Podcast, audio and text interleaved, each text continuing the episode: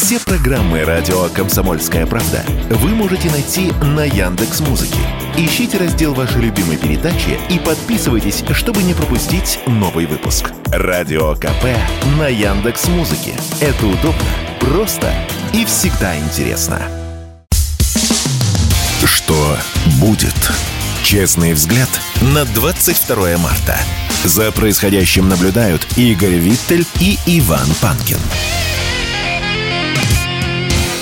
Здравствуйте, друзья! В студии радио «Комсомольская правда». Как обычно в это время Иван Панкин и Игорь Виттель. Мы всех вас радостно приветствуем. Привет, привет. На канале радио «Комсомольская правда» в YouTube идет прямая видеотрансляция. Сегодняшняя называется «Британия поставит на Украину оружие с объединенным ураном». Ее мы тоже сегодня, среди прочего, будем обсуждать.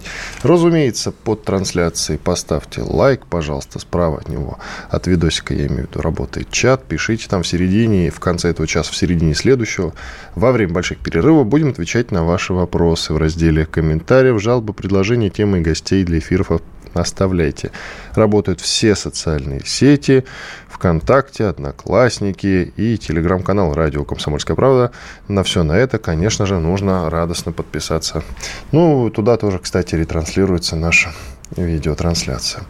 Так, все основное проговорил. Мы можем начинать. А начнем мы сегодня с итогов визита Си Цзиньпиня. Ну, о чем, Игорь, они по итогам договорились. Да, в общем, обо всем хорошем, против всего плохого. Вот на что я бы обратил внимание. Неожиданно, а, прочитав итоги визита, ну, в общем, то, что доступно публично, я обнаружил, что Россия с Китаем планирует стать лидерами мировой гонки искусственного интеллекта. Все это происходит по формуле «Кто на нас с Васей», потому что в общем, сравнивать наши достижения в искусственном интеллекте и китайские, ну, в общем, мягко говоря, а, не очень хорошо.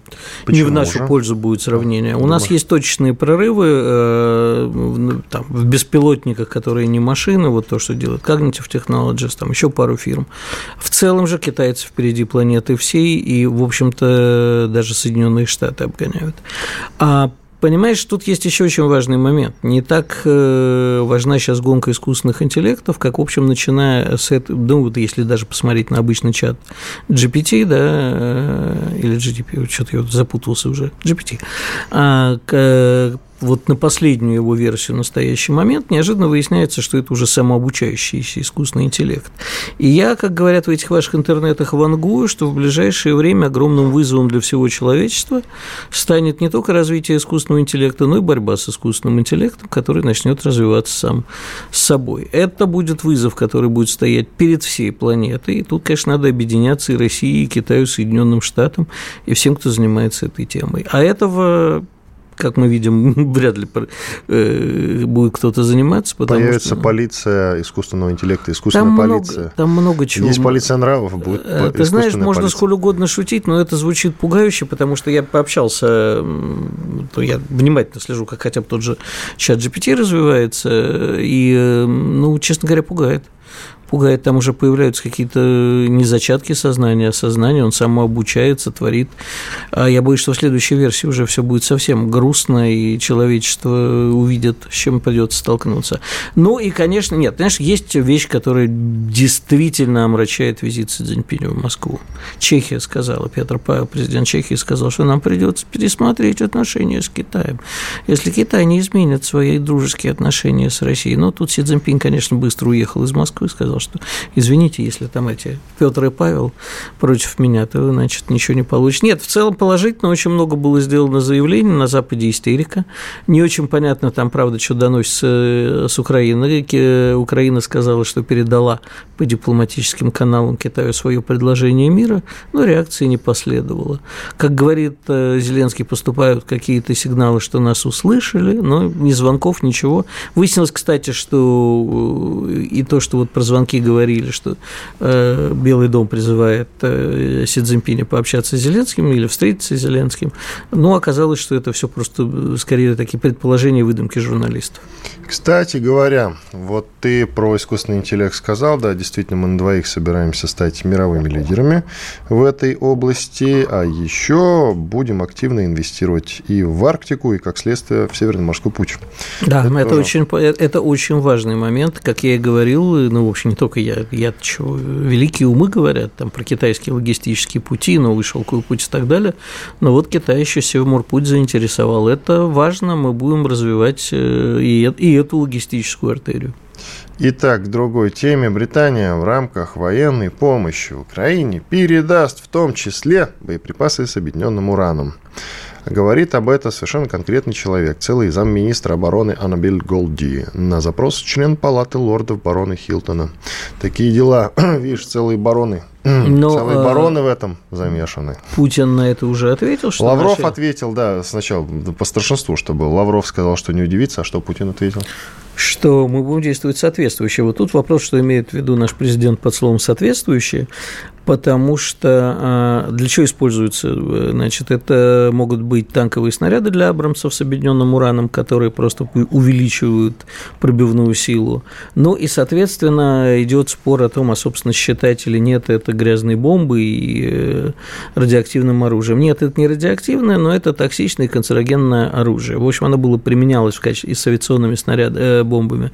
А в Югославии, не танковые тоже, по-моему, там были, а, после чего, в общем, и э, сами солдаты НАТО жаловались, и итальянцы там массово составляли жалобы.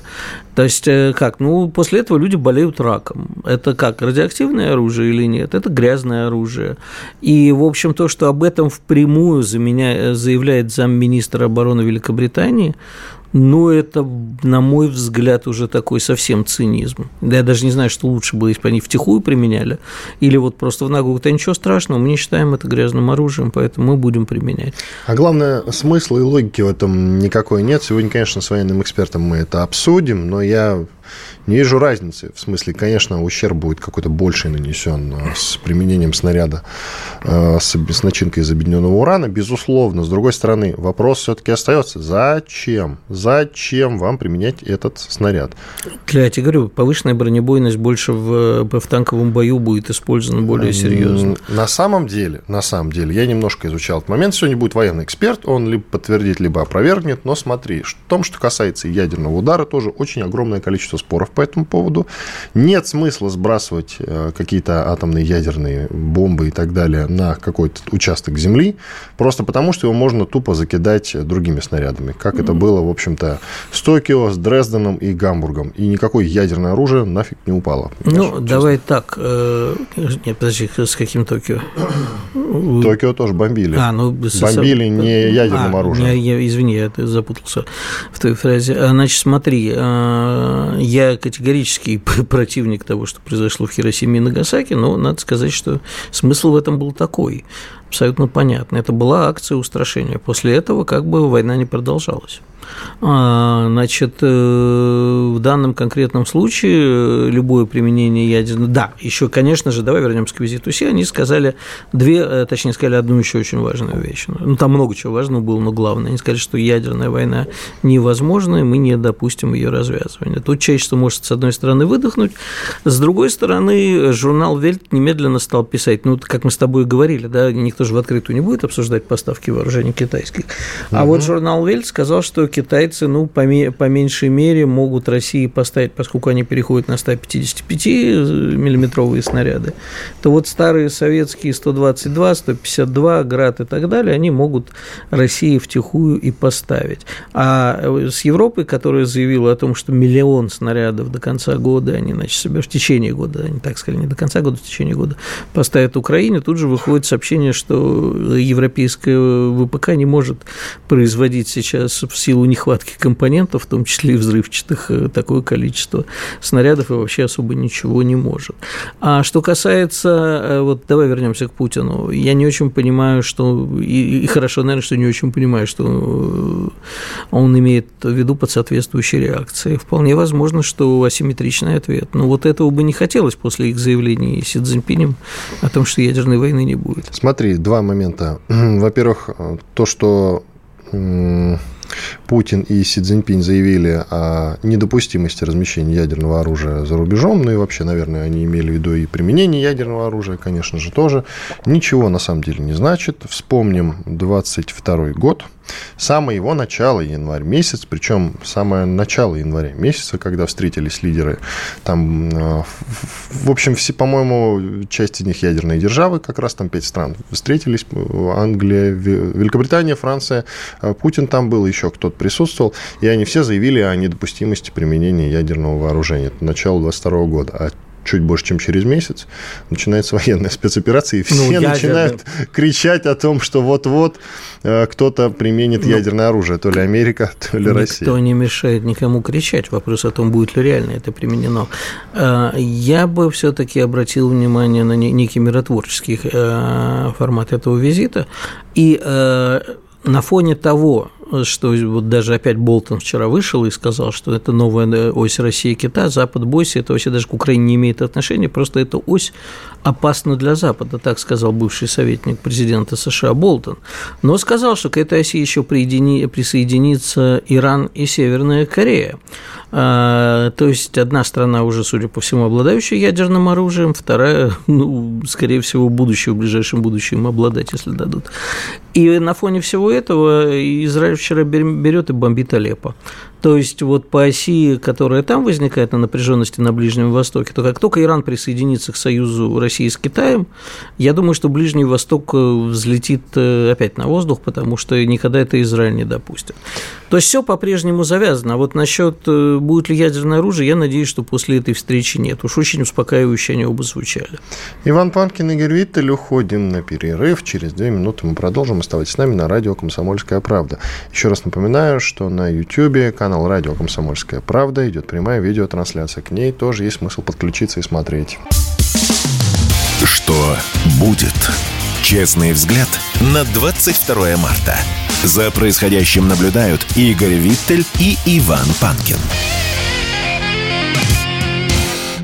Иван Панкин, Игорь Виттель, и мы продолжаем. Рада приветствовать снова в нашем эфире известного военкора Владлена Татарского, писателя, ну и автора одноименного телеграм-канала. Владлен, здравствуйте. Здравствуйте, здравствуйте. Так, вы знаете, периодически, даже не периодически, а часто уже нам говорят о том, что очень серьезные укрепления у украинской стороны и вот вчера репортер Руденков, частности, нам говорил, что они прямо на бункеры даже походят уже, настолько серьезные эти укрепления. А вы, вот я открыл ваш телеграм-канал, пишите, еще раз обращаю внимание на укрепления, залитые в бетон, и в кавычки это взяли. Вы со скепсисом относитесь к этому? Уточните, пожалуйста. Ну, вы же, вы же видите там фотографию? Да, да, видосик, видосик, смотрю. Но я его не могу Видос, просто ретранслировать, поэтому растолкуйте. Ну, я понял, да. Ну, там на видно на видосике, что там нет никакого бетона. Я не говорю, что репортер Руденко э, врет, э, ни в коем случае. Я хорошо знаю Андрея. Просто, может быть, он имел в виду какое-то конкретное укрепление, то есть, э, а не всю линию обороны украинской армии, скажем, в районе Авдеевского выступа. Вполне возможно, что именно вот напротив между Ясиноватой и Авдеевкой, где с, там, линия фронта застыла фактически с 2014 года, а с 2016 года там начались так называемые бои в промзоне, да, знаменитые. Вполне возможно, что там на второй, третьей линии есть какие-то бетонные укрепления.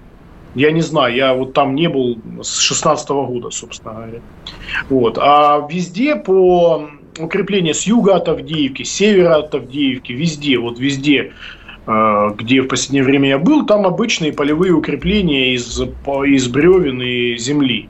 И вот найдите мне хоть одно видео позиции украинской армии в районе Авдеевки с, бетон, ну, с бетонным дзотом, дотом или видео с беспилотника. Даже если еще эти позиции не взяты, они же летают же беспилотники, правильно? Вот. И можно ну, как бы все это посмотреть, ну, убедиться, кто прав, кто виноват. Возможно, я повторюсь, а, Андрей имел в виду какое-то конкретное укрепление. Да, в принципе, в общем, мы часто слышим о том, что очень серьезные у ВСУ укрепления. Это, это люди, которые просто подхватили чьи-то слова, э, не вдаваясь в подробности. И как бы они хотят себе объяснить, почему там как-то все медленно идет, и думают, ну, наверное, там укрепления залитые в бетон. Я Ну, я, я готов. Просто покажите мне одно укрепление, залитое в бетон. Нет, они есть. Э, я их видел там за Волновахой, они уже наши, да. Ну, там они на третьей были линии, там особых боев никаких вообще не было, укропы оттуда убежали. Вот. Но я, честно говоря, возле Мариуполя видел, там, возле дороги. Но они никакого решающего э, значит, значения для обороны не имели, да. Вот. А больше я нигде, повторюсь, вот я был на линии фронта во многих местах. И везде, где я был, я ни разу не видел укрепления, залитые в бетон. И может какая-то там бетонная плита привезена на бункер поставлена, может быть. Но, ну, повторюсь, найдите хоть одно видео такое. Вот сейчас их много каждый день. Так, хорошо. А почему тогда все медленно продвигается, если у них укреплений-то толком нет на самом деле? Ну, это комплекс причин. Я об этом часто говорю. Вот. Первая проблема, сначала начнем. Э, наша армия, как и армии, опять же, других стран, не имеет опыта, современного опыта прорыва какой-либо обороны вообще. Ни одна армия нынешняя которая есть, и украинская в том числе не имеет. Харьковская наша неудача – это там комплекс других причин, по которым мы не смогли это сделать. Но по факту, даже вот при всей сложности логистики под Херсоном наши войска успешно отражали э, практически все массированные атаки украинской армии. Вот, дальше. Э, у нас нет машин разминирования, потому что поля усеяны минами. УР-77, Змей Горыныч знаменитый, он неэффективен. Вот я, причины я описывал тоже в своем посту. Вот. Э, у нас не, не обучают мобилизованных на штурм. И сейчас не все, правда, поправлюсь. Есть подразделения, которые озадачились прям муштрой на полигоне э, бойцов, но по большей части ни бойцы, ни командиры, э, ни младшие командиры не имеют опыта прорыва фронта. Дальше. Часто подразделениям ставятся ограниченные задачи. То есть задача ставится вот, захватить ту или иную высоту, ту или иную зеленку. Вот. Э, а нужно, то есть э, подразделение задачу выполняет, но артиллерия противника не подавлена, сам противник не подавлен. Начинается контратака, она приводит к потерям, ну, то есть э, к неоправданным. Нам нужно прорвать линию фронта, чтобы противник начал откатываться. Для этого нужно нанести массированный удар, а не какой-то ограниченный. Почему не наносят массированный удар? Ну, я тоже знать не могу. То ли они боятся, что командиры, прорвав фронт, там, растеряются, не смогут действовать самостоятельно, то ли еще не готовы к этому. Ну, то есть, не, я, вот именно это мне нужно, это вам нужно с командующим армией, округом поговорить. Только Дальше. они интервью не, не дают. Дальше. Продолжайте. Значит, э, э, у нас нет средств контрбатарейной борьбы. То есть, как бы они есть, но для эффективной контрбатарейной борьбы а, вот идеально подходит, например, ланцет, да, когда ты обнаружил противника в тылу и управляемым, значит, этим камикадзе нанес удар. Но нам нужно больше беспилотников, беспилотных летательных аппаратов, которые летают на, скажем, 40 километров в тыл, да, хотя бы. Вот, они есть хорошие, у нас производят Зала, Суперкам, то есть они, они есть, и можно, и, ну, их просто нужно больше больше в, в огромном количестве. Вот. И, соответственно, управляемые боеприпасы, которые могли бы четко прилетать в цель. Потому что даже если, например, мы обнаружили цель в тылу у противника и стрельнули там, скажем, с систем реактивного залпового огня, да, то это не факт, что мы поразили. Вот. Мы могли просто спугнуть, там, оно рядом могло прилететь. Вот. А управляемый боеприпас, он гарантированно в 95% случаев поразит ну, там цель. Вот. Средств контррадаров каких-либо эффективных, которые бы полностью вот засекали на большую глубину, тоже нет у нас. Вот. Э, я небольшой специалист в радарах, наверное, какие-то есть американские, вот хвалят, но не знаю, может быть их, ну, как бы, э, я слышал, ну, которые засекают минометные позиции, вот артиллерийские уже сложнее, но тем не менее э, у нас, я говорю, что чего нет у нас. Вот. Потом авиация, она из-за того, что противник насытил ПВО, она не может поддержать эффективно наступающую армию. То есть они э, могут нанести удар по переднему краю. Вот. И опять же, опять же, боясь попасть под ПЗРК и под все остальное, нанести удар в глубину э, по подходящим резервам, по батареям врага, они не могут из-за того, что прикрыто, повторюсь, ПВО. И это комплекс мер, э, который в принципе, вот, значит, позволяет противнику пока обороняться, ну, они отходят, но очень медленно. Да, мы по 2-3 недели за, по месяцу изучаем одни и те же населенные пункты, да, небольшие причем, которые идут бои. Вот. Тут на Маринка, да, сколько у нас там жить? У нас там больше года идут бои в Маринке, да. Угледар, то есть там идут бои больше года Угледар. Ну, то же самое Авдеевка. Ну и так далее. Вот. Поэтому я об этом, обо всем говорю везде. Я говорю и людям там погонах, и то есть везде стараюсь в Госдуме, вот я говорил об этом, то есть там приглашали депутаты, я общался, и, значит, говорил, везде, где только можно, я доношу. Вот. Если кто-то возражает и считает, что я не прав, он может вместе со мной от Москвы 14 часов проехать вот в Донецк, можно быстрее добраться, и все убедиться, со мной съездить на фронт, вот, и убедиться своими глазами, увидеть, что происходит и все вопросы, собственно говоря. Поэтому, ну, собственно, так. В очередной раз, ну, вам я этот вопрос не задавал, растолкуйте, пожалуйста, важность. Вот у нас есть сейчас два кольца, которые сжимаются. Один вокруг, одно вокруг Бахмута, другое вокруг Авдеевки. В чем ценность этих населенных пунктов? Ну, ценность, собственно, самих населенных пунктов ну, никакой нету. Единственное, что Авдеевка, она близко прилегает к Донецку, да, и Донецк уже устал страдать от обстрелов. Ну, конечно же, артиллерия уже украинская далеко за Авдеевкой, но хотя бы там такая полковая артиллерия, минометы уже не смогут обстреливать Донецк. Вот. Ну, ценность, собственно, в том, что там э, украинские войска, что в Бахмуте, что в Авдеевке, попали в затруднительное положение. Да? В Авдеевке, хоть они пока ну, обороняются, но тем не менее кольцо сжимается, они могут попасть в окружение. То же самое происходит в Бахмуте. Там есть узкий коридор, по которому идет снабжение. И каждый раз, снабжаясь или уходя на ротацию, они попадают мягко говоря, в неприятные ситуации. То есть сама ценность городов нет, но есть ценность в оперативной обстановке, что там э, можно окружить врага, то есть убить больше врага, нанести ему большой урон. Да? Чем больше мы нанесем урон армии противника, тем быстрее наша победа. То есть это мог бы быть любой другой город, где враг бы попал в подобную ситуацию. Вот, собственно, и все. Просто сейчас на карте, вот если проследить линию фронта, то вот Авдеевка и Бахмут – это два значит, э, места, где есть шанс нанести украинской армии тяжелое поражение. Спасибо большое. Владлен да. Татарский, писатель, военкор, ну и автор, разумеется, одноименного телеграм-канала. Подписывайтесь обязательно. Есть смысл читать Владлен. Толковые вещи пишет человек. Обращайте внимание, пожалуйста, на это. Иван Панкин, Игорь Виттович. Что будет? Честный взгляд на 22 марта. За происходящим наблюдают Игорь Виттель и Иван Панкин. Действительно, Иван Панкин и действительно Игорь Виттель. Мы продолжаем наш эфир. Друзья, я рад вас всех приветствовать снова.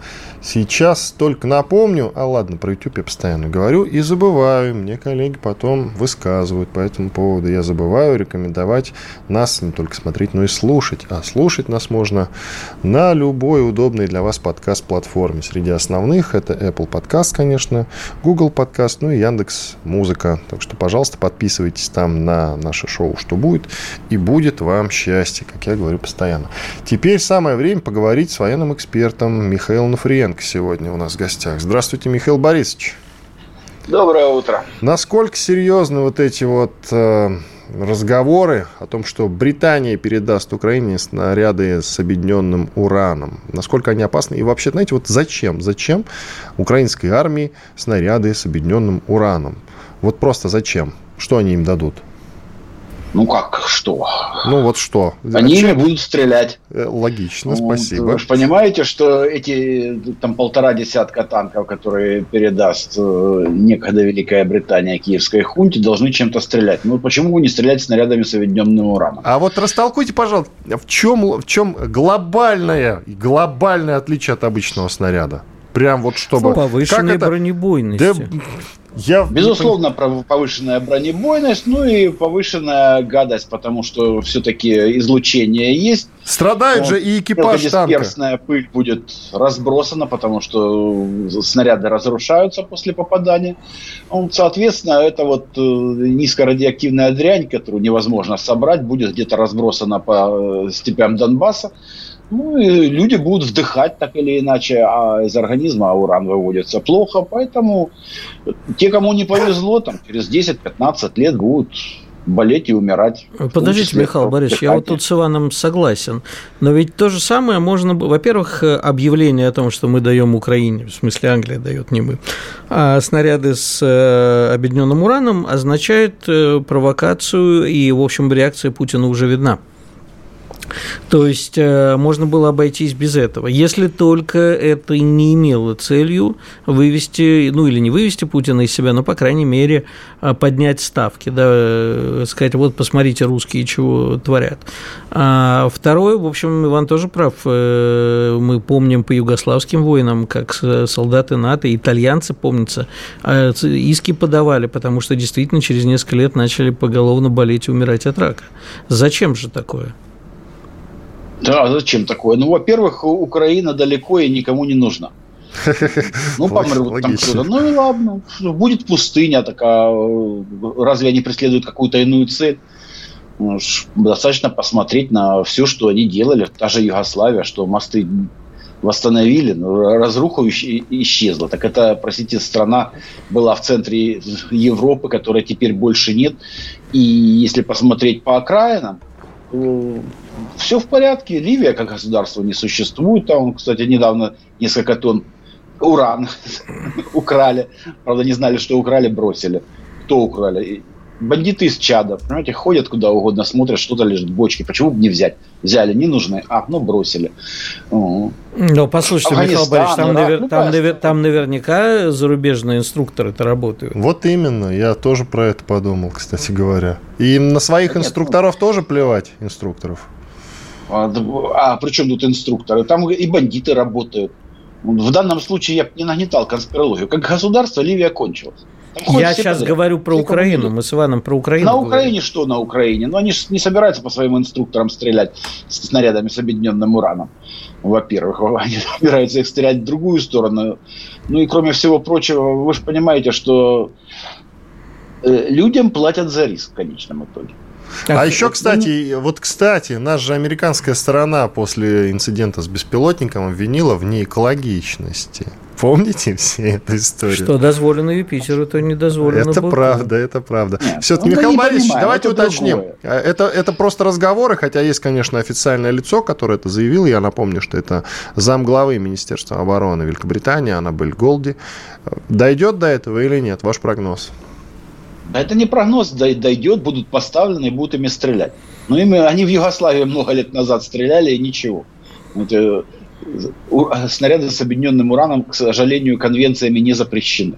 Ну, хорошо, Югославия не могла ответить, а Владимир Владимирович нам уже пообещал, что если начнут, то реакция будет соответствующей. Ну, кстати, какая соответствующая да, реакция? Вот, вот это вопрос. мы хотим понимаете, узнать, да.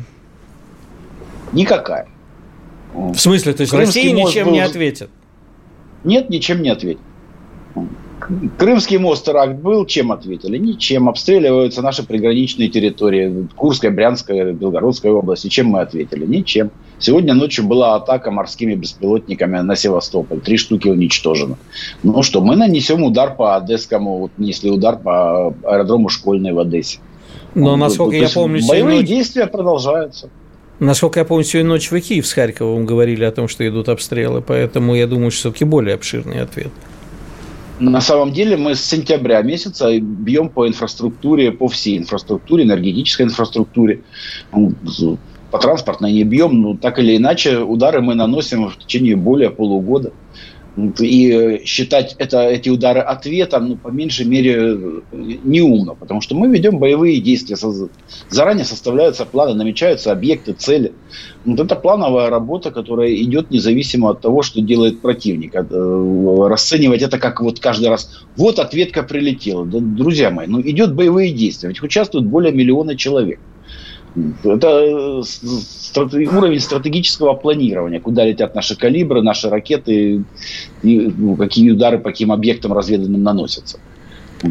И по аэродромам мы бьем не один месяц, не один уже второй год. Это вполне нормальная работа. И здесь вот рассчитывать, что а вот они поставили снаряды с объединенным ураном, а мы что-то там сделаем. Да ничего не сделаем. У нас задача стоит демилитаризация, денацификация Украины. Вот это и надо сделать. Другой цели нет. Других способов прекратить обстрелы не существует. Нужно уничтожить киевский режим. Вот это цель, которая была заявлена, которая будет реализована. А то, что они будут применять любые методы и любые провокации, ну, мы это знаем. Ну вот э, взорвали северные потоки. Что дальше? Нам что, нанести ядерный удар по какому-то центру принятия решений на Западе? Не, ну кабель хотя бы перерубить, который ведет в Америку, чтобы банковская система вся рухнула, чертовой бабушки, и сказать, что это украинцы сделали. Перепутали с каким-нибудь там, с какой-нибудь ниткой какого-нибудь потока. Честно говоря, вот э, у меня настроение ровно такие же. Понимаете, дать один раз так, чтобы неповадно было, чтобы просто вот знали, что есть э, какая-то черта, переходить через которую нельзя. Но у нас очень такое толерантное руководство, которое, в общем-то, действует по заранее намеченным планам и на вот эти все э, шкоды просто не реагирует. Понимаете, вот ни какой такой вот спонтанной эмоциональной реакции, которую мы можем себе позволить мы с вами, но в Кремле нет. Там работают по плану. Вот мне У понравилось ваше слово толерантное. никаких-то нет. Толерантное руководство – это хорошо. А с чем связана наша толерантность? Есть какое-то объяснение у вас?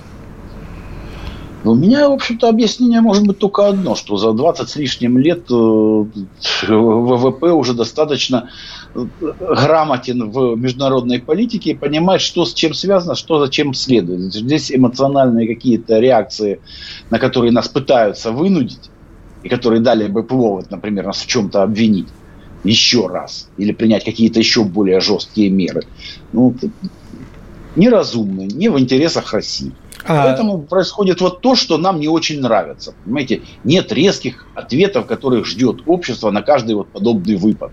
А... По атаке на нашей территории, по взрыву моста, северных потоков и так далее. Михаил Борисович, а скажите, пожалуйста, э, с одной стороны, с вами можно согласиться, с другой стороны, ну, смотрите, а, тут даже про Китай стали последнее время говорить, что Китай никогда не идет дальше своих последних китайских предупреждений, и в этом великая мудрость китайского руководителя китайского народа, не надо никуда торопиться, времени достаточно, ничего.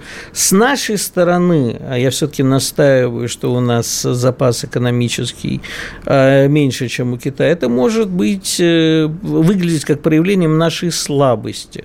То есть мы выглядим отчасти такими терпилами. Такие э, обвинения тоже звучат не только со стороны а, наших, так сказать, либеральных нетоварищей, но и со стороны патриотов, и не только ура патриотов. Да? Вот те, кто полностью поддерживает СВО и цели России в СВО, они при этом говорят о том, что, послушайте, ну нельзя же так бесконечно сглатывать. Нет, все правильно, и э, это вот э, мое эмоциональное восприятие происходящего ровно такое же. Понимаете, что с другой стороны я понимаю, ну, что лучше всего было бы в 2014 году сразу, вот без подобных проведений специальных военных операций, это было реально, вот, э, занять территорию Украины, вышвырнуть этот, участников этого переворота и значительно меньшей кровью решить все проблемы. Сегодня мы видим, что на тот момент у России не было даже продовольственной безопасности. Я уже не говорю обо всем остальном.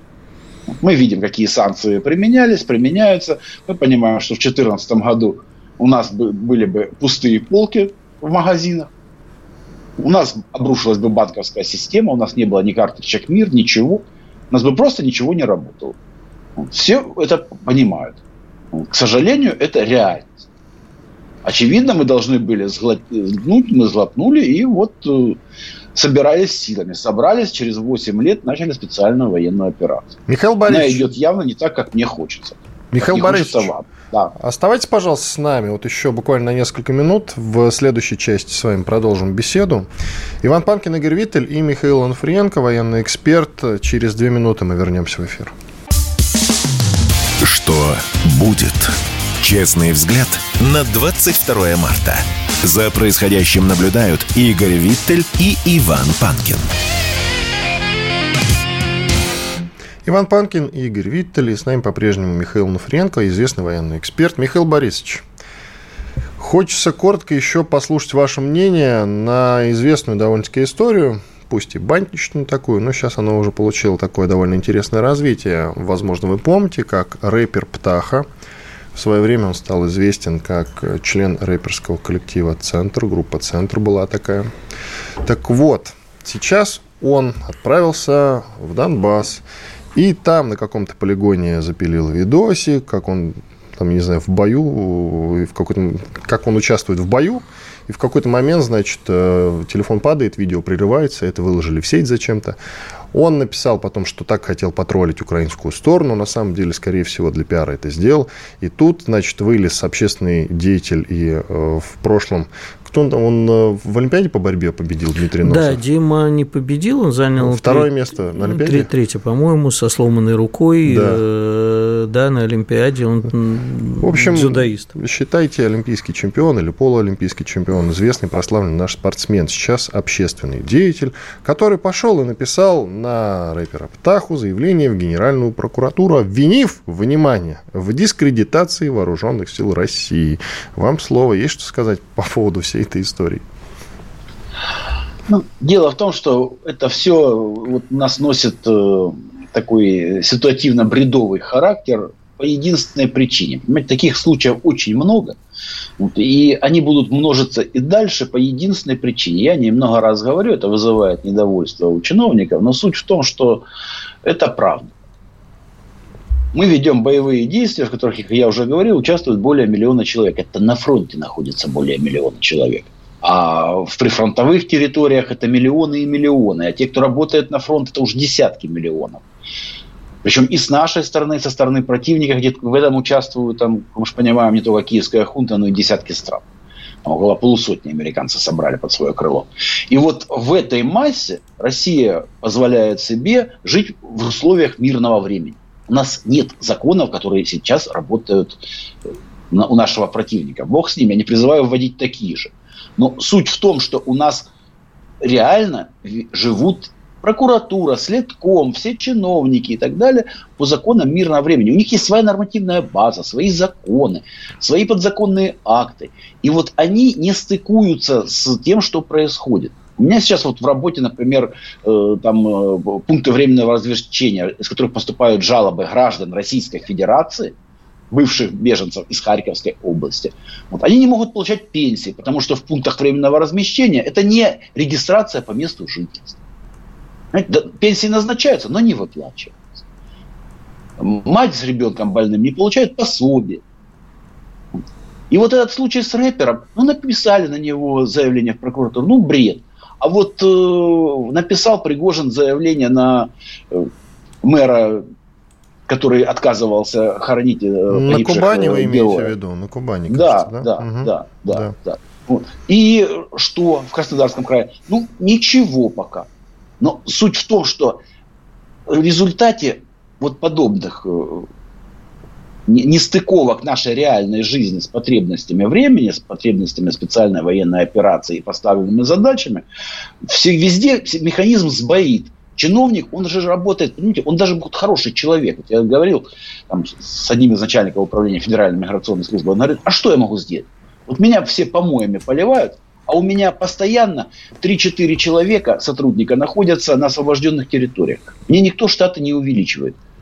Мы выдаем тысячи дополнительных паспортов по Московской области, их там, к концу года 22 тысячи выдали дополнительно вот, э, нас, людям с освобожденных территорий. А какими мощностями располагаем? Никакими. То есть дополнительно их никто не финансирует, и людей не набирают, штаты не увеличивают.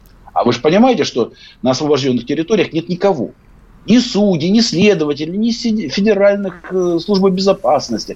То есть всех этих людей выдергивают из разных управлений, отправляют туда. Здесь не комплект. Ну, хуже, хуже. И вот в любую область в жизни возьмите нашей, везде то же самое. В Рудне, вот, ну, в университете дружбы народов, прошла жовто-блакитная выставка «Шабаш ведьм». Ну что, ну проректора сняли, он теперь учится на юриста в том же университете. Представляете, какой будет юрист, который вот это все позволял много лет. Все эти годы все это продолжалось. Каждый год там проходило подобное. А что? Нет законов, ну, нет поправок к закону. На Авито торгуют чем угодно, понимаете, по баснословным ценам. Что могла прокуратура сделать? Ну, вынесла на предупреждение. Ну, там ценники э, опустили, типа объявление написали, что теперь бронетранспортер э, продается дешевле. Или Михаил Борисович, причем здесь ну Авито вот. и СС свободные с образования цен? Если речь идет о снабжении армии, Авито тут, по-моему, ни при чем. А Давайте вернемся а, к конкретной а где ситуации. покупают волонтеры, по-вашему, э, индивидуальные перевязочные пакеты? Я думаю, машины, что это должна быть забота другое. государства, чтобы волонтеры что, не ну, шли на Авито. А, коллеги. Давайте разгоним волонтеров, и государство будет заботиться обо всем. Мы это слышали ровно год назад на Первом канале. Масса умных голов говорила, армия обеспечена Министерством обороны, деятельность волонтеров не нужна. Коллеги, я не против поговорить о волонтерах, и, в принципе, мы время, время, время от времени говорим, и об этих проблемах, о озвученных вами, мы тоже говорим. Только сейчас конкретная ситуация, давайте все-таки ее рассмотрим по итогам. Мы можем рэпер? продолжить, ну, рэпер и Носов, конечно же, общественный деятель. Ну, давайте поговорим о глобальной важности задачи. Рэпера обвинили в том, что он дискредитирует вооруженные вот, силы. Вот, вот, да. Дискредитация армии. А это дискредитация или нет? У нас еще есть закон о дискредитации участников СВО, вот свеженький совсем. Я не обладаю юридическим образованием для того, чтобы давать юридические оценки действиям данного рэпера, как не обладает ими человек, который обвинил рэпера в дискредитации вооруженных сил. Если все остальные менее значимые вещи – как торговля товарами, которые могут помочь нашим солдатам и сберечь их жизни, являются менее важными, мы их, безусловно, обсуждать не будем. Нет, ну, почему ну, менее я важными? Думаю, никто его не посадит, никто его не накажет. Вот, безусловно, просто в силу того, что здесь не о чем говорить. У нас на фронте э, подобным образом рекламируют себя тысячи людей. Они приезжают туда, снимаются в бронежилетах с пулеметами, стреляют, показывают, рассказывают, потом возвращаются обратно. У нас там половина богемы отметилась таким образом. И дальше что? А потом ну, еще ну, получат давайте... удостоверение участников боевых действий. Да, нет, вот это, кстати, вы правильно сказали. Я тут солидарен с вами полностью, что Донбасс стал таким местом притяжением для Вы же понимаете, пиара. что суть э, очень проста ты приезжаешь туда, ты на этом пиаришься, ты рассказываешь о том, как ты помогаешь, снимаешься на фоне развалин, возвращаешься обратно, все в порядке, все отлично. Вот, отличить человека, который искренне помогает этому, от вот таких вот э, рекламных поездок практически невозможно. Для этого нужно разбираться, а что человек делал, а как часто он туда ездит, а сколько э, и чего э, именно он поставил нашим солдатам. Никто, естественно, разбираться в этом не будет. Это вот, э, что касается вот этой медийной, богемной тусовки, все это прекрасно знают. Они на этом пиаре живут всю свою жизнь. Причем им даже не важно, какой пиар. Вот э, с этим же рэпером, понимаете, а чем ему черный пиар хуже обычного? Я почему и не хотел о нем говорить. Потому что вот уровень обсуждения на комсомольской правде вот действия этого рэпера, я о нем понятия не имел и не слышал. Теперь знаю. И точно так же тысячи и сотни тысяч людей, которые посмотрят передачу, тоже впервые о нем узнают. И вовсе не факт, что как бы его там не осуждали, э, многие не начнут им восхищаться или пойдут э, и станут его фанатами. Ну, вот это настолько мелочная вещь, не влияющая ни на что, по сути, по существу, что они это и говорить не Нужно менять систему, понимаете, которая сделает невозможным подобное проявление. Вот это, наверное, стоящий вопрос. Про изменение системы, вопрос. да, давайте продолжим. Но вопрос, кстати, был-то про другое, про то, что один пошел написал на другого донос. Вот в чем был вопрос, понимаете? И ну, в... вы говорите, что у нас законодательство хромает, а я не считаю, что оно хромает. Вон, смотрите, как работают. Целых два закона оперативно а, придумали. Один, значит, отдельный закон про дискредитацию вооруженных сил России. Нет, все правильно, конечно, безусловно. Я тут э, ничего не могу сказать. А потом еще отдельно дискредитация участников СВО. А потом еще какой-нибудь закон ведут. А вы говорите, что не работают. Что, как работают? Смотрите, аж пар идет. Нет, ну, что касается принятия законов, то это, конечно, очень великолепно. Но почему-то в реальной жизни мы сталкиваемся с тем, что есть законы, есть подзаконные акты. Вот э, согласно закону все граждане России имеют возможность и право на пенсионное обеспечение, на помощь там, э, э, матерям-одиночкам, воспитывающим детей и многое другое.